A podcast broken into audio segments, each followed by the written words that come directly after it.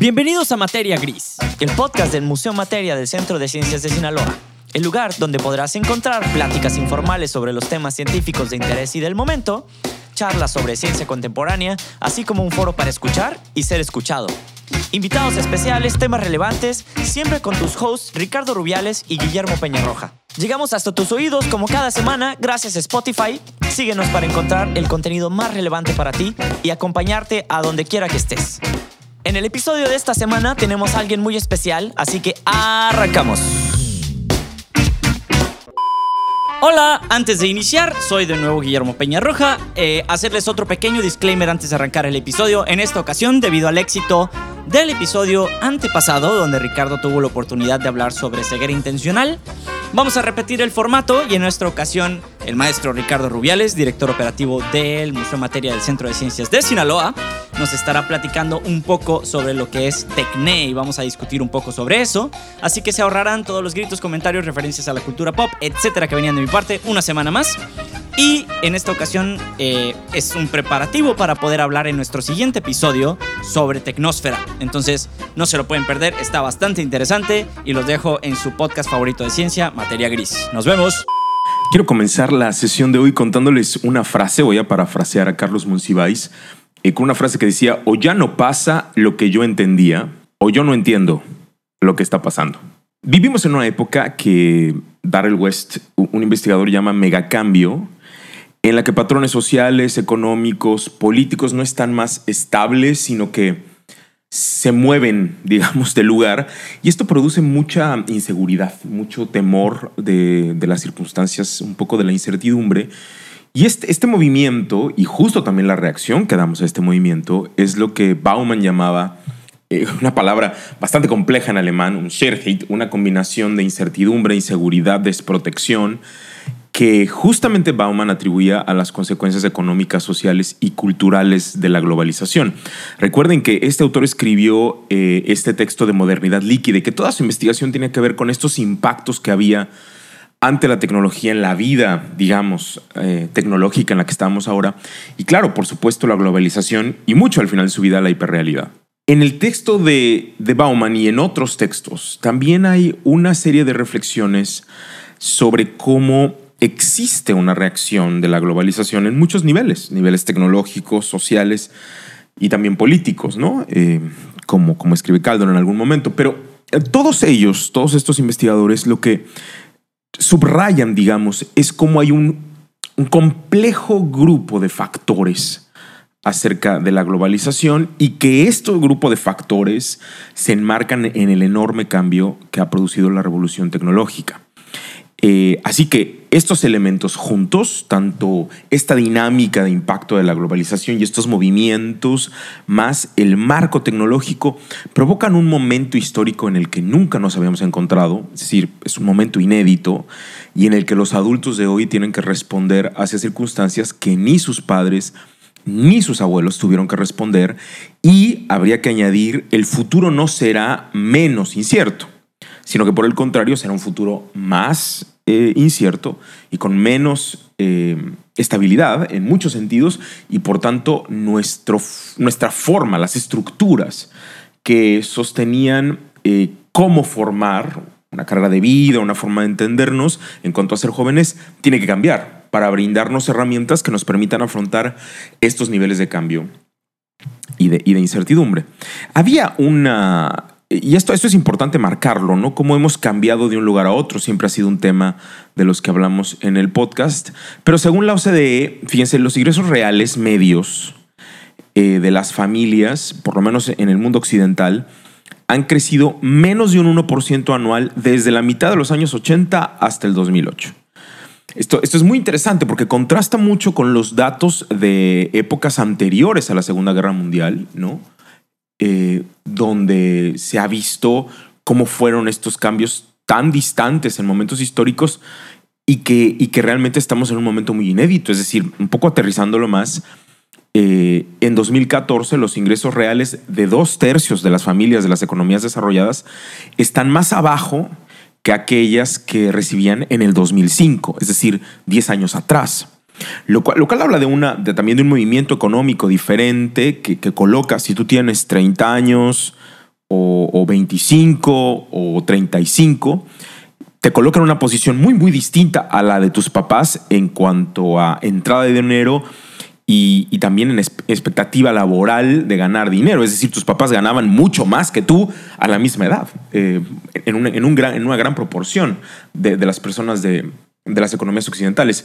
Y esto tiene que ver con estas situaciones inéditas de las que estábamos hablando, ¿no? Incluso el mismo esquema de la pensión, que es a lo que se ha discutido en otros momentos, pues sí marca una manera distinta de vida a la que tienen eh, otras generaciones que en algún momento pensaban, en algún momento me voy a jubilar, ¿no? Y esta idea de la jubilación marcaba un modelo de vida que hoy es, insostenible y que además no va a suceder. Es decir, todo millennial hoy sabe que la pensión no va a existir, ¿no? La pensión son tus ahorros, digamos, en, un sentido. Y bueno, y además esos ahorros tienen sus, elementos, ¿no? Hay, hay, una, hay una serie de características ahí importantes que habría que definir. Entonces, creo que es importante en la sesión de hoy también entender cómo el modelo eh, tecnológico nos ha estado trayendo preguntas sin precedentes, ¿no? Eh, preguntas que no, que no teníamos, como les decía antes, pero que hoy subrayan mucho dos cosas. Uno, la mirada idealista que teníamos de la tecnología en los años 60 y 70 pensando que la tecnología iba a solucionar una enorme cantidad de problemas, que en un sentido lo ha hecho. Entonces ahora, después de 30 años, hemos entendido claramente la realidad de los aportes eh, tecnológicos eh, en estos 30 años. También se ha podido evaluar el nivel de impacto a otros niveles de, esta, de este desarrollo tecnológico. Especialmente, por ejemplo, uno de los impactos más fuertes ha sido en la comunicación humana y en los formatos de comunicación, en el impacto de las tecnologías en nuestros usos y costumbres, pero también nos ha permitido entender algo que no había sido tan escrito y tan desarrollado, que es el nivel de amplificación que ha traído la web, el Internet, ¿no? A, nuestras problemáticas y nuestros formatos de construir conocimiento y además de transmitir información. Entonces, aquí tenemos que hacer una pregunta interesante, ya que estamos eh, en este diálogo de la tecnología el día de hoy, que es cómo el contexto tecnológico en medio de estas preguntas también nos refleja como especie. Y una pregunta que yo tendré que hacerles a ustedes es, ¿cuántos años nos llevó pasar de la revolución agrícola a la revolución industrial, que fue impulsada, como ustedes saben, por el vapor, los motores de combustión interna, la telegrafía y claro, un poco después la telefonía. ¿Cuánto tiempo, cuántos años, cuéntenme, piensan ustedes que nos llevó a pasar de aquella revolución agrícola, que fue un hito en, nuestra especie, que nos hizo cambiar incluso nuestra civilización, hasta esta revolución industrial que también, por supuesto, cambió la manera en la que nos conocemos, nos encontramos, vivimos y nos entendemos como civilización. Bueno, el espacio son 8.000 años. Y, eso me parece importante, ¿no? Porque hay una distancia entre estas dos revoluciones muy radical. Pero fíjense, de la era industrial a la invención de la bombilla eléctrica, voy a usar una definición más poética para los que nos escuchan, la lámpara incandescente, hay 120 años de distancia, ¿no? Entre la, revolución industrial y, y la lámpara incandescente, que fue uno de los inventos que más ha transformado Em, por lo menos la vida cotidiana y el mundo como lo conocemos.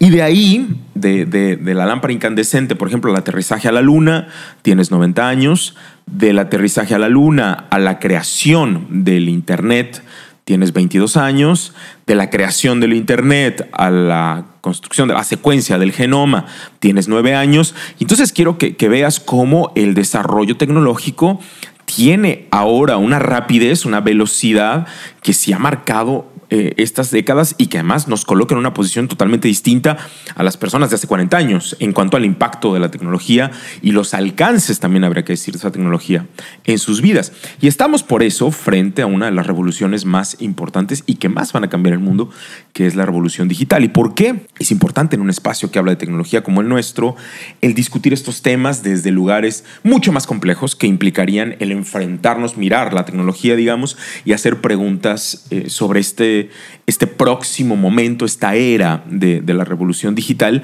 que, nos lleva a repensarnos ¿no? y que ya ha modificado tremendamente nuestra forma de vida. En 30 años, fíjense cómo desde los 70 hemos avanzado de formas espectaculares tanto en el uso de datos como en la presencia de inteligencia artificial en diversos sistemas.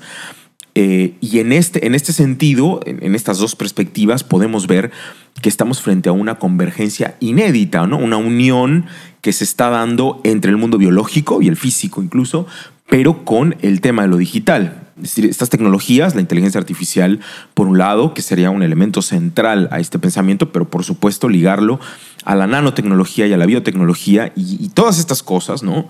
La geoingeniería incluso podríamos eh, incluir en este concepto. Todos estos elementos ya construyen otra convergencia que no tuvimos nunca en el constructo de lo que era la era industrial.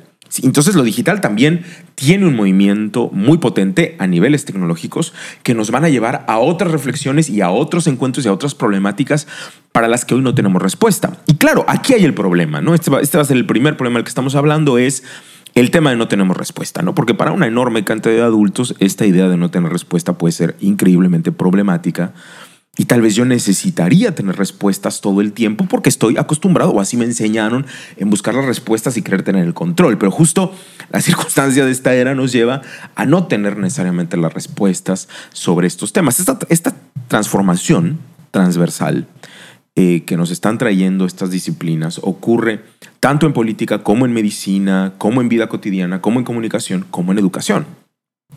Y al tener todos estos ámbitos tan revolucionados, tan transformados, pues hay un importante cambio también en las formas del ser y el hacer de las personas. ¿no? Em, esto requiere una adaptación mucho más elaborada em, en los adultos, por ejemplo, por ponerles un caso que tienen que seguir aprendiendo y que pone en tela de juicio la idea de la escuela, la construcción de una carrera profesional y hasta dónde tendrías que seguir aprendiendo, cuando, cuando terminas este proceso de, de seguir aprendiendo. Así que eh, necesitamos una templanza mental eh, para entender que hay que seguir aprendiendo y que no necesariamente todo lo que sabíamos sigue siendo vigente. Y ese es un reto difícil de asimilar. Em, ese, ese, es el punto, me parece, más interesante y más importante cuando estamos hablando de revolución tecnológica en la vida de los adultos.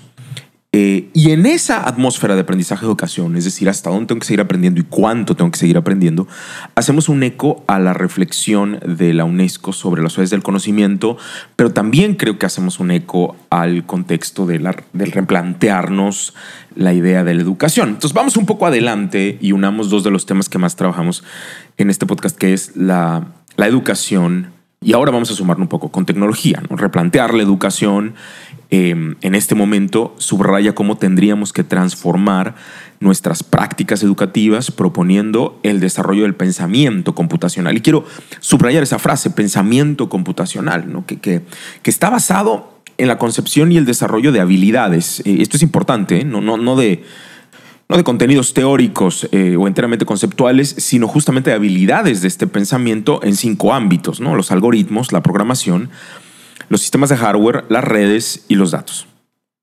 Y aunque para algunos adultos esto, por ejemplo, implica, o llegamos a pensar que enseñarle a un niño sobre temas de pensamiento computacional implica llevar una tablet y con ella mover un pequeño robot construido con bloques de Lego, en realidad hablamos de algo mucho más amplio, mucho más complejo y que está relacionado con el pensamiento humano y no con la interfaz eh, digamos, o el medio tecnológico, sino con la construcción del pensamiento que está detrás de eso que llamamos programación, hardware, readers, etcétera, etcétera, etcétera.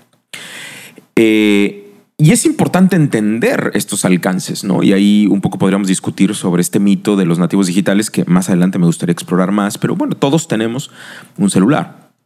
La pregunta es cuántos de nosotros programamos eh, en ese celular. Eh, es decir, tenemos dominio sobre la programación del celular y qué programación incluimos o no eh, en ese aparato. Y no solamente entendemos la estructura básica de funcionamiento, lo utilizamos para el funcionamiento para el que fue diseñado, sino que podemos hackear, que usar la palabra del hackeo de eso y si entiendo eso qué significa y cómo una cosa y la otra, ¿no? Es decir, cuando, cuando yo hago una receta de cocina, sigo un algoritmo. Y, este, esta forma de pensar, otra vez regreso, ¿no? esta manera, estos lentes para observar una serie de procesos, llamarlos, etiquetarlos de una manera, comprender esa etiqueta, ¿no? Es decir, hacer una generalización, mirar las relaciones y los vínculos, todo lo que estamos hablando aquí son habilidades de pensamiento, necesariamente nos lleva a remirar em, estas competencias, vamos a llamarlo así, en eh, frente al pensamiento computacional. Eh, y esto, otra vez, déjenme regresar un momento a lo de los nativos digitales, ¿no? Hay, es un mito el tema de los nativos digitales, ¿no? Que, todos los chavos y las, y las chicas y los niños y las niñas que nacieron en esta época son nativos digitales y ellos ya nacen, vamos a decirlo así, con todas las habilidades previas para entender. La verdad es que no es así. eh, nosotros tenemos una crisis de vocaciones tecnológicas muy específica en nuestros jóvenes. No, no, no es real que si tienes TikTok lo primero que piensas es en estudiar sistemas computacionales. No, no, no es así. Eh, porque una cosa es comprender lo digital y, y, entenderlo y estudiarlo y analizarlo y cuestionarlo. Y otra cosa es el usar la tecnología y tener una dependencia de esa tecnología. ¿no? Una cosa es diseñar, programar, manipular y otra tener un conocimiento funcional de la misma. No, no es lo mismo tomar fotos y hacer videos y hacer clics otra vez que hackear eh, una computadora. Y ahí, regresando al celular, estamos hablando de una estructura. El celular es un ordenador, una computadora con mucha más capacidad y mucha más potencia que aquellas primeras generaciones de, de, computadoras portátiles eh, que tuvimos hace 20, 25 años o más. Eh, y les voy a poner un ejemplo de lo, de lo naif de la idea del nativo digital. No todos los adultos en este momento podríamos decir que somos nativos de la era del automóvil, nativos automovilística. Sea, nacimos con este proyecto del automóvil, pero no necesariamente todos y todas entendemos la estructura tecnológica del mismo, entendemos el funcionamiento interno y no necesariamente podemos hackear el automóvil. Eso, eso no es real. Habrá un, habrá un grupo que por supuesto lo puede hacer, pero un enorme grupo que no lo puede hacer. Y esa es una distancia y es una de las discusiones interesantes con respecto a estas dos cosas. Y regresamos otra vez al, tema de, la tecnología y cómo hoy hay una asimetría extrema entre este grupo excesivamente minoritario que entiende, que programa, que discurre, que manipula, que sabes que, que maneja eh, los estructos tecnológicos y una pequeña minoría, eh, digamos esta pequeña minoría que además hace todo esto y una enorme mayoría que simplemente utiliza. Es, una de las brechas más fuertes de, la carrera tecnológica. Y si tú lo miras a nivel político, a nivel empresarial, vamos a mangar esos dos también a nivel personal, pero quiero subrayar a nivel político y a nivel personal, pues es imposible tomar decisiones informadas sobre lo que no entiendes. Y esa es una cosa en la que estamos en este momento inmiscuidos, una gravedad terrible, ¿no? Eh, justamente hay, hay, un, hay un desfase del conocimiento real del cómo funciona la cosa y cuál es la estructura que, que construye esta, tecnología y, cómo funciona. Eh, y ahí, eh, hablando del tema de, la educación, en, este momento del nacimiento de la era digital, sin duda tenemos un, abismo, una necesidad urgente de trabajar el refuerzo y cultivo de las habilidades eh, de pensamiento como la creatividad y todo el grupo de, habilidades sociomotivas.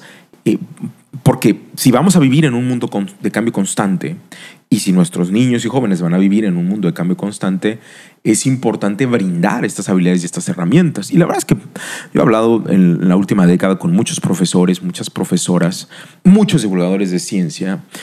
Y en un gran grupo de ellos, por supuesto no todos, pero hay un gran grupo de ellos que tienen terribles problemas con la misma idea de hablar de las habilidades sociomotivas y por supuesto con la misma idea de hablar de creatividad porque la relacionan directamente con el arte, que para muchos de ellos y muchas de ellas es un tabú.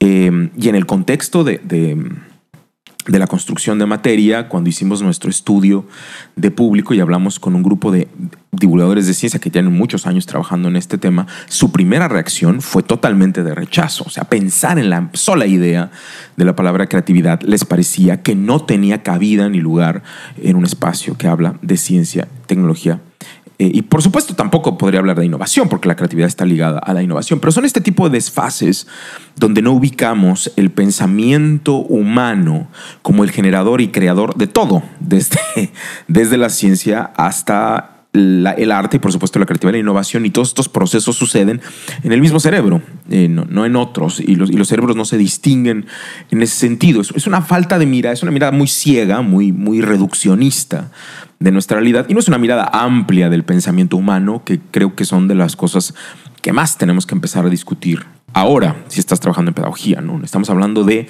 pensamiento y sus habilidades, en que los contenidos son medios para desarrollar estos elementos.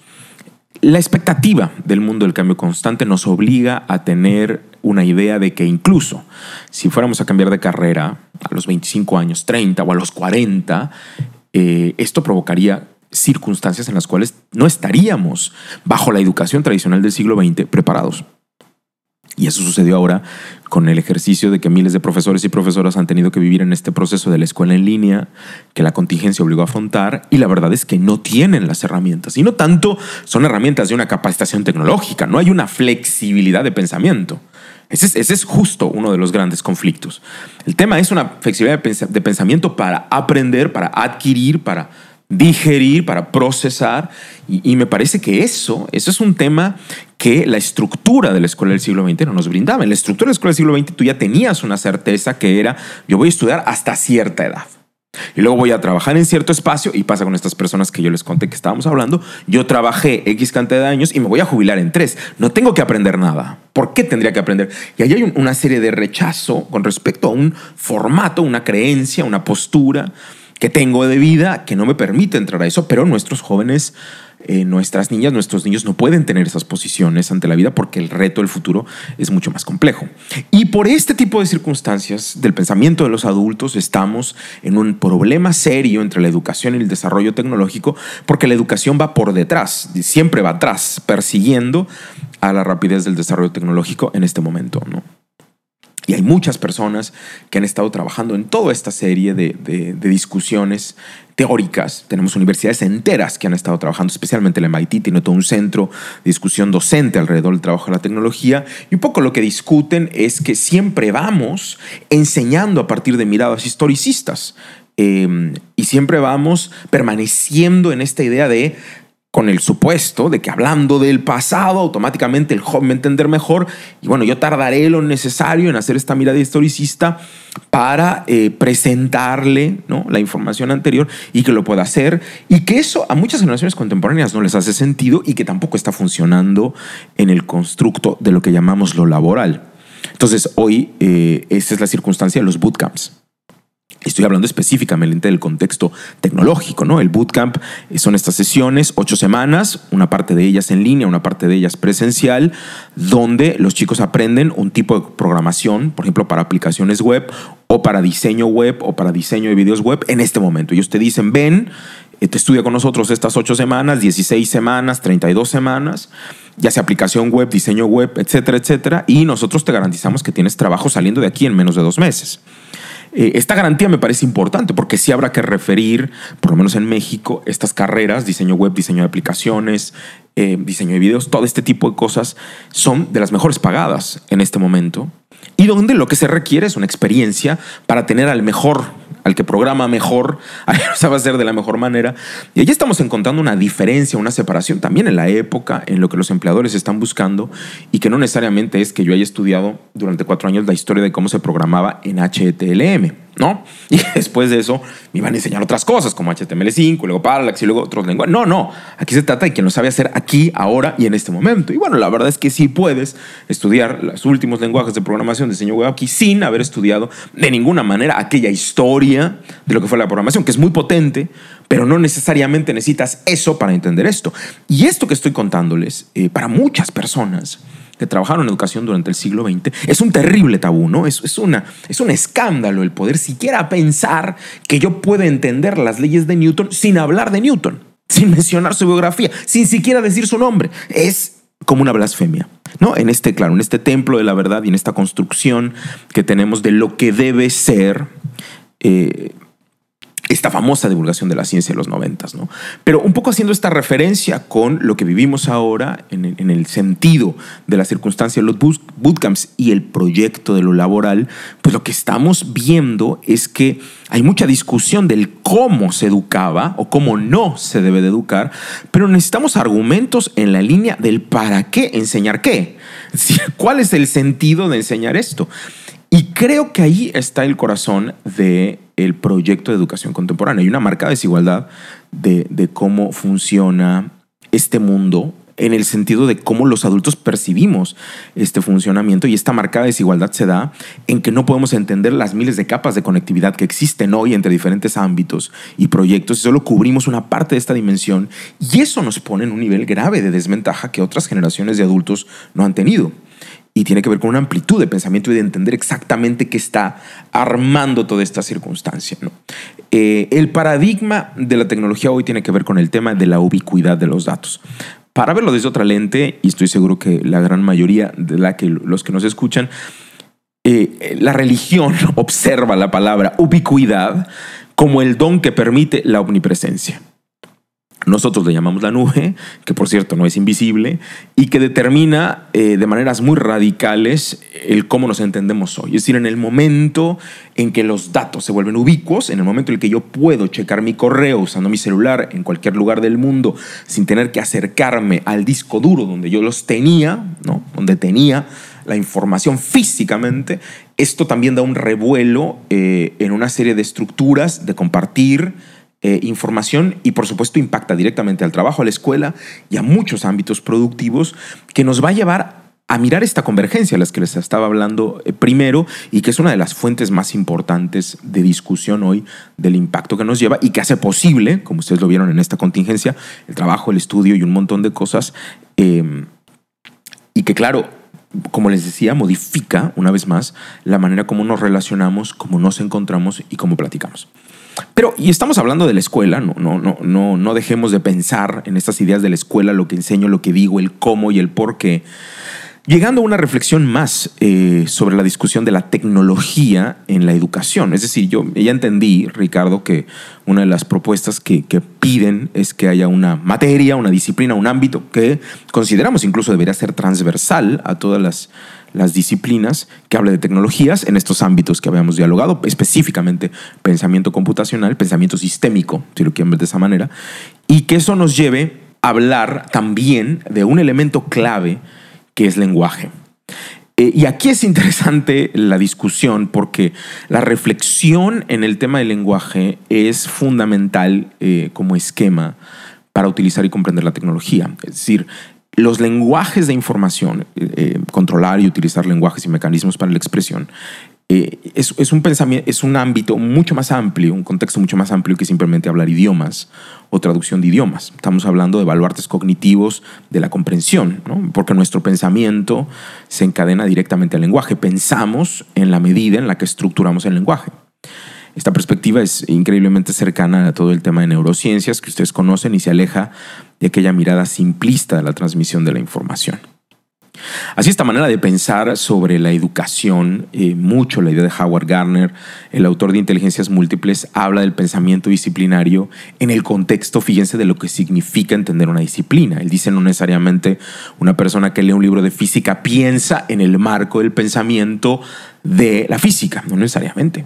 No el que, el que yo acompaño a un antropólogo un día a ver una experiencia, pues no me hace pensar, mirar la historia, el contexto, la comunidad, los objetos, mi patrimonio desde la mirada antropológica. No necesariamente. Eh, las disciplinas presentan esquemas de nuestra comprensión del mundo a partir de códigos muy concretos. Es decir, aquí estamos hablando de epistemología, no esta disciplina del pensamiento, pero el pensamiento humano tiene maneras de acercarse a, lo, que, a lo que encuentra en el universo, esta evidencia del universo, a estos, a estos supuestos, estos fenómenos, estas circunstancias, y la interpreta desde un marco de interpretación, un marco del pensamiento, que será una disciplina. El que, el que, el que habla, eh, el que hace química, habla química, el que hace biología, habla biología, ¿no? estructura en el pensamiento de una manera. Y esto es interesante porque nos lleva otra vez pensando en el tema de la educación y la tecnología como eh, la palabra entender, ¿no? Eh, porque entender, comprender algo, pues no es aprender de memoria. Y aquí hay un juego de palabras en el español que me gustaría subrayar un poco. Fíjate, aprender de memoria, eh, porque implica que aprender es conservar en la memoria y en realidad aprender es comprender. Y en la Escuela de Educación de Harvard, eh, especialmente estoy pensando en Shari Tishman y David Perkins, en un grupo de, teóricos muy, muy serios sobre educación, señalan desde hace ya muchas décadas que lo importante es, desde hace varias décadas, la enseñanza para la comprensión, para el desarrollo del pensamiento, y no la enseñanza para la memorización, y mucho menos la enseñanza para la evaluación. ¿no? El que yo te enseñe para que tú saques un examen y eso te certifique sin entender o sin comprender que el aprendizaje toma tiempo y que posiblemente tú no hayas realmente aprendido nada, sino que simplemente memorices una cosa para un tiempo específico. María Caso le llama la educación bulímica, ¿no? Lo estudié, lo vomito en el examen, pasan ocho meses, me vuelves a preguntar lo mismo y yo no tengo idea de lo que estás hablando. Eh, y eso tiene que ver con una falta de comprensión de cómo funciona la mente humana, ¿no? Y pensar que nosotros tenemos una memoria RAM de no sé cuántos teras, y en realidad no es así. Eh, y ese tema, otra vez regresando a los, a los constructos del pensamiento y a la alfabetización científica, si me permiten quedarme un momento por ahí, implicaría discutir fuertemente con aquella antigua idea de la divulgación de la ciencia, ¿no? que se entendía como un ejercicio exclusivo de transmisión. O sea, para mí, divulgar la ciencia era sentarme y platicar una cosa y listo. Pero en ese ejercicio, la alfabetización científica implica dar elementos fundamentales muy claros no, no más, ¿eh? elementos fundamentales muy específicos que te permitan llegar a una comprensión de eso específico que tenemos que dejar muy claro antes de pasar a lo que sea. ¿no? Y es una discusión porque habla de una formación epistemológica, una estructura del pensamiento. A mí me parece que lo más importante es este elemento y vamos a rondar este elemento, vamos a trabajar sobre él el tiempo que sea necesario hasta que haya una digestión y un proceso claro eh, de incorporación tanto del concepto teórico, digamos, de ese proceso, como la posibilidad de su aplicación. Y por supuesto, como esa posibilidad de aplicación tiene impacto ético, social, económico, y etcétera, etcétera. Y entonces vamos viendo como diferentes capas de lo que implicaría hablar de algo de ciencia y tecnología, ¿no? Esto, claro, tiene que ver con que ya no estamos en una época donde pues, es simplemente muy fácil. ¿no? Yo me paraba en un lugar, hablaba sobre lo que se me daba la gana y no tenía ningún conflicto de tener que pensar esto, esto, esto qué impacto tiene con qué o cuáles son los impactos directos, ¿no? Cuando hablamos de ciencia y tecnología en este sentido. Y ahí es donde tenemos que encontrar las discusiones más potentes que hay hoy en día sobre nuestra labor, eh, en, tanto en la docencia como en espacios de, de construcción y de comunicación de esta tecnología. Y, hagamos un ejercicio en este sentido, ¿no? un poco más crítico en cuanto al carácter escéptico de este pensamiento, el que estamos discutiendo, del pensamiento científico, en el contexto tecnológico. ¿no? Entonces, eh, yo les pediría hacer un ejercicio. Entremos a Wikipedia, busca un tema que conozcas y que te parece que puedes, es decir, que puede apelar a algunas cosas que tú, que tú tengas en tu mente sobre cierto tema y lee la propuesta. Y mi pregunta al final sería si tendrías algo que aportar al texto, ¿no? ¿Qué elementos podrías editar? ¿Qué fuentes eh, incluirías? ¿Qué harías discusión? ¿Sobre qué harías discusión? ¿Y qué circunstancias te parece que no deberían estar en el texto y que por tanto deberías corregirla? Si, si tú me, me, dices, fíjate que yo creo que la verdad es que todo está muy bien, no haría, no haría ninguna corrección. Desde ese punto de vista, digamos, nos identificaríamos que el límite de tu mundo en el contexto del universo de la información de Internet es muy grande, ¿no? Porque tu papel en, esta construcción de lo que llamamos Internet y bajo el paradigma de la Web 2.0 es un papel totalmente pasivo y receptivo. No hay manera de contribución. Y eso en el contexto otra vez de la Web 2.0 ya no es funcional como lo fue en otro momento en la Web 1.0. Eh, y otra vez entramos a este sentido de discusión que habíamos platicado en algún momento con Guillermo en el podcast sobre posverdad, pero aquí tendríamos que entrar al tema de qué implica realmente desarrollar el pensamiento crítico. Una enorme cantidad de personas te va a decir que el pensamiento crítico se desarrolla de manera muy fácil, es una cosa automática, casi nacemos con él. Y un poco te diría, en realidad el pensamiento crítico tiene elementos muy complejos para poderse formar. Y no solamente tiene que ver con criticar, eh, tiene que ver con saber entender la información, encontrar la información, conocer la fuente verídica, poder desmembrar, eh, partir, eh, conocer los fragmentos, incluir y mirar una visión del todo. Y esto implica un, tipo de formación específica, ¿no? Que te ayudaría a analizar la información siempre a través de un esquema de indagación y no recibirlo como tal. Y esa es una tensión eh, con el terror de ciertas personas con respecto a ciertas páginas. Yo he oído muchos docentes que dicen nadie en la vida puede abrir jamás Wikipedia porque ni puede abrir esta otra página. Y yo entendería eh, su miedo, ¿no? En, el sentido que consideran que, bueno, podría, podría leerse como, como un libro de texto y entonces ahí tenemos que censurar. Pero yo en ese sentido te diría, bueno, eh, más bien habría que repreguntarnos en, qué sentido yo puedo entrar ahí y puedo hacer ediciones y puedo criticar con fuentes verídicas y puedo traer un elemento. Me parece que ahí habría este tema. Es muy común en ciertos, en ciertos personajes eh, docentes muy, muy anquilosados que hablan del tema de la desinformación. En esta estructura, ¿no? Muy del siglo XIX de una información certera, dogmática, que alguien nos ha traído y que todos vamos a aceptar sin siquiera cuestionarla. Y me parece que en el siglo XXI toda información se cuestiona en todo momento. Y si no lo hacemos, tendríamos que hacerlo y tendríamos que preguntarnos esto exactamente dónde proviene, qué significa, qué implicaciones tiene y cómo funciona. La desinformación es un concepto absurdo que ya hemos platicado mucho, porque la información está, está en todos lados.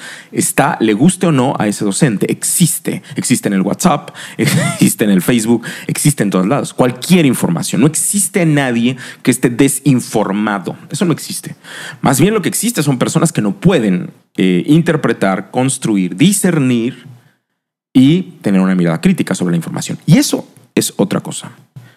Y ahí podríamos ser muy claros, el pensamiento crítico no fue una prioridad en la educación del siglo XX. No, no, había un interés en desarrollarlo, eh, por lo menos en una gran parte del siglo XX. Hasta finales del siglo XX hay un despertar del pensamiento crítico y hoy sufrimos lamentablemente ese rezago en el contexto del uso de las tecnologías. Eh, y claro, incluso en, este tema de cómo una enorme cantidad de, información falsa que se vuelve viral en Internet, las famosas fake news, están relacionadas con ciencia. Y tiene que ver con esta idea de en el momento que la Universidad de Wisconsin dice X, pues automáticamente es la verdad. No hay a priori una mirada escéptica ante, ante ciertas cosas. Y lo peor es que eh, estamos en un constructo en el cual, como el desarrollo del pensamiento crítico no solo implica tener un carácter escéptico, que eso por supuesto se puede tener, pero eso no es solamente el pensamiento crítico, sino tampoco se tienen argumentos claros. Y aquí hay mucha investigación que ustedes ya conocen sobre cómo a un adulto le cuesta mucho trabajo entender entre evidencia y opinión personal. Y cómo hay una línea muy delgada entre lo que yo opino y concibo como una evidencia y lo que es un hecho real. Y eso nos lleva a ciertas complicaciones.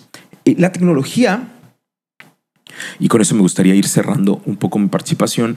La tecnología tiene un elemento donde lo que más inquieta es su impacto sobre el empleo futuro. Es una de las cosas que más preocupa a los adultos y por supuesto también a muchos jóvenes.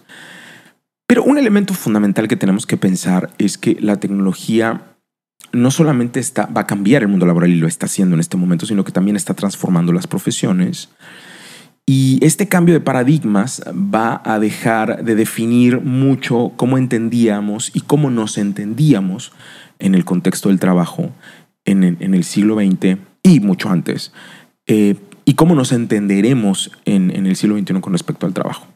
El modelo de la vida del siglo XX, ¿no? ya sabes, yo soy niño, estudio 16 años y después hago una tesis y trabajo 30 años, 25 años, me jubilo y después ya no hago nada, voy a viajar, me la paso bien, celebro Navidad.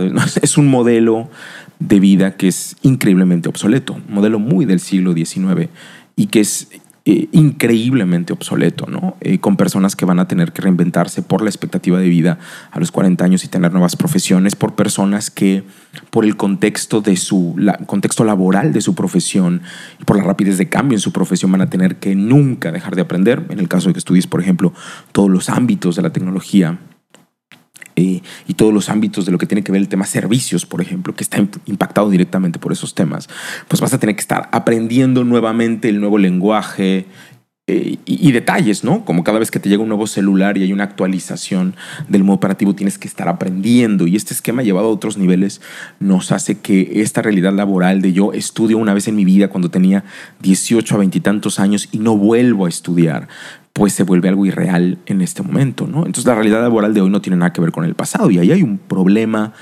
incluso con muchos adultos que hoy no entienden esa realidad con respecto a sus hijos y a sus nietos y suponen, porque también tiene que ver con una circunstancia que entiende una distorsión cognitiva con respecto al miedo al cambio, que implicaría que su vida sería muy distinta ¿no? a la vida que sus hijos van a llegar a tener. Hoy, eh, por ejemplo, en, este momento un tercio de la población en Estados Unidos son, son freelance, son autónomos, son empleados autónomos. Y esa es una cantidad enorme de personas. Eh, de hecho, la mitad de los millennials, según cuatro investigaciones muy fuertes que se hicieron en los últimos ocho años, eh, la mitad de los millennials son autónomos por elección. Ni siquiera es por un, por un contexto de obligación o por circunstancias que ellos valoran como mejores en el sentido de ser autónomos y ahí encontramos toda esta línea de discusión sobre el emprendedurismo y demás cosas. Pero justo quiero hacer un momento y detenerme un momento en esta, en esta circunstancia y hablar de cómo para una enorme cantidad de empresas hoy, no estoy hablando hace 20 años, estoy hablando en este momento, según el informe del Banco Interamericano, el informe Phoenix y el informe Lins eh, y el HICE, por supuesto, hay un enorme abismo entre los perfiles que egresan de la universidad y las necesidades laborales que piden las empresas. Esta es una realidad que ya viene, eh, digamos, viene presentándose durante hace varios años, pero hoy se está marcando cada vez más. Es un problema enorme de formación que incluso está obligando a las universidades en cambiar urgentemente de, sus propios modelos. El, el, caso del Tecnológico de Monterrey en México es una muestra muy clave y muy potente de esa transformación interna donde el Tecnológico tuvo que cambiar estructuralmente una enorme cantidad de cosas y sus docentes. Eh, bajo el modelo de aprendizaje por competencias. Pero uno de los elementos que me parecen interesantes, además, reconocer el trabajo del TEC y, reconocer que gracias a eso, también como ha hecho muchos ejercicios de este tipo, cuando en TEC Milenio incluye toda la reflexión de la psicología positiva, que además era un paradigma importantísimo que lleva varias décadas y fueron los primeros en Latinoamérica en incluirlo y que hoy fue un acierto importantísimo. Este tipo de aciertos lo que realmente brindan es colocar al estudiante en el centro y además ver cómo podemos ayudarlos para el futuro, ¿no? No anclados a un pasado que ya no existe, sino ver cómo realmente, si nos interesa ayudarles, cómo podemos hacerlo para el futuro. En México hoy, nuestros egresados universitarios están tomando entre dos años y tres años para encontrar un trabajo en su disciplina. Hay, una problemática muy fuerte con respecto a la experiencia.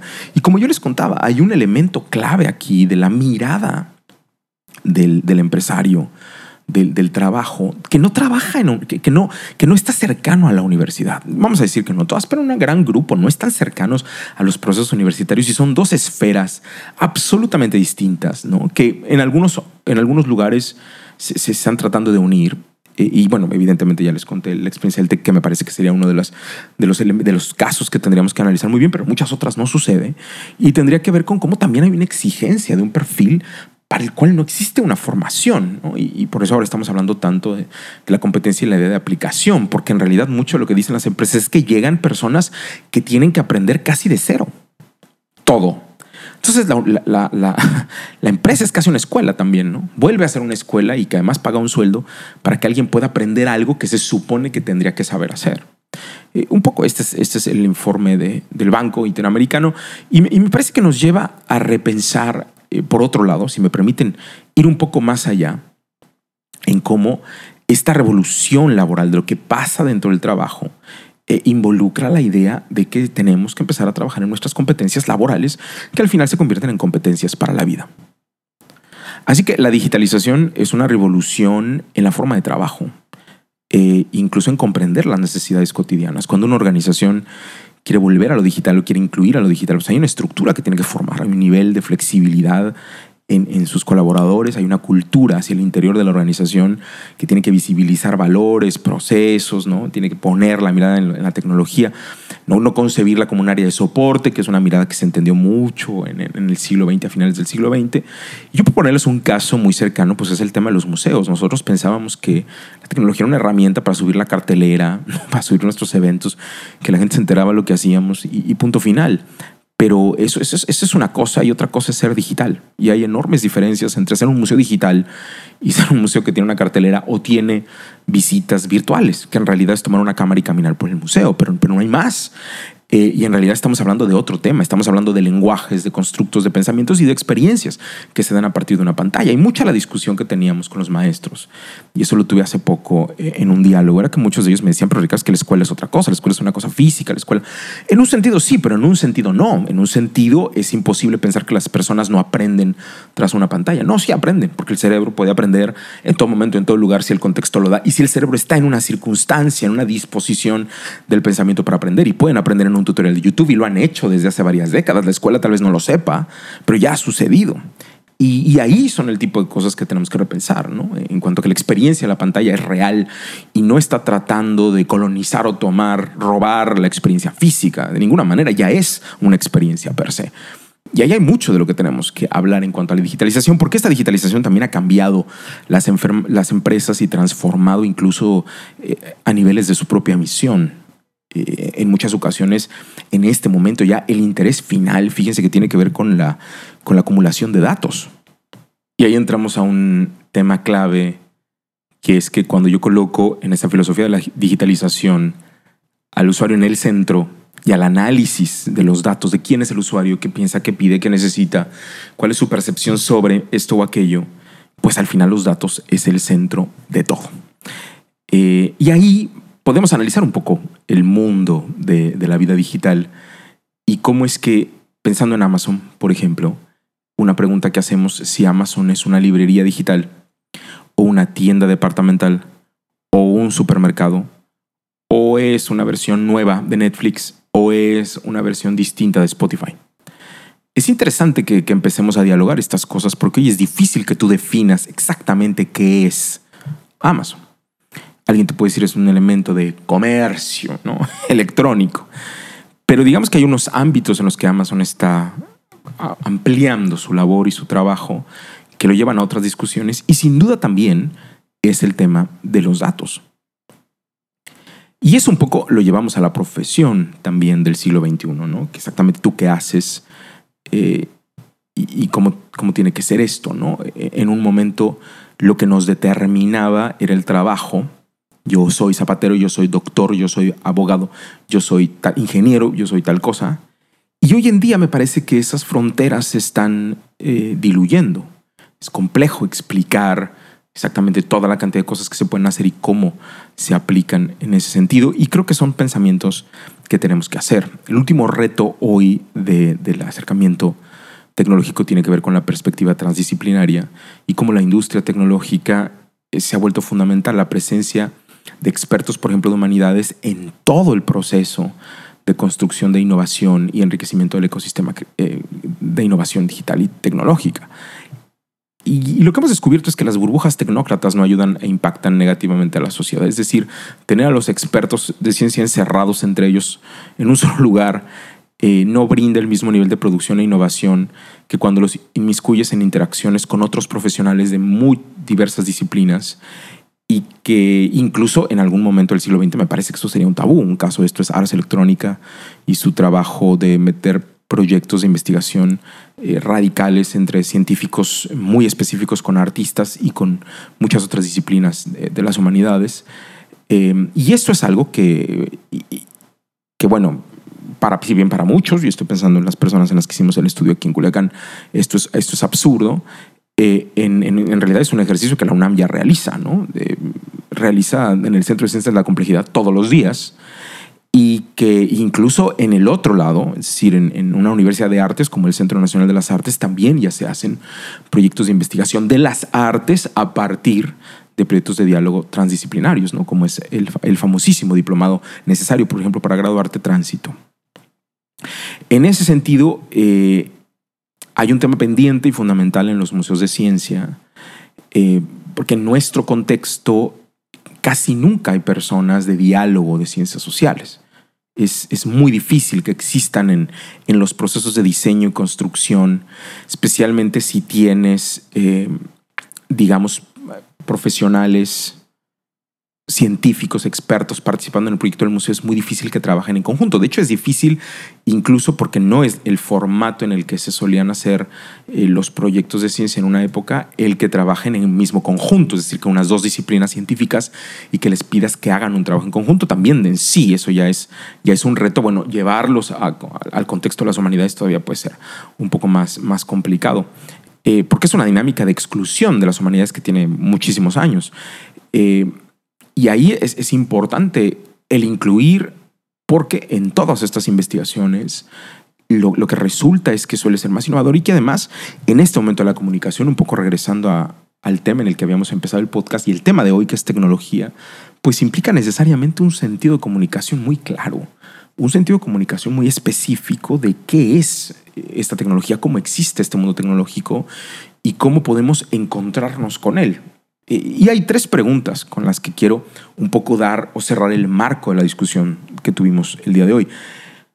Y son tres preguntas muy básicas. La primera tiene que ver con la comprensión completa o más panorámica, si quieres verlo de esa manera, del impacto de la tecnología en nuestras vidas. Es una de las frases clave de la cumbre internacional de centros de ciencia que se realizó en Tokio y que se va a realizar en México.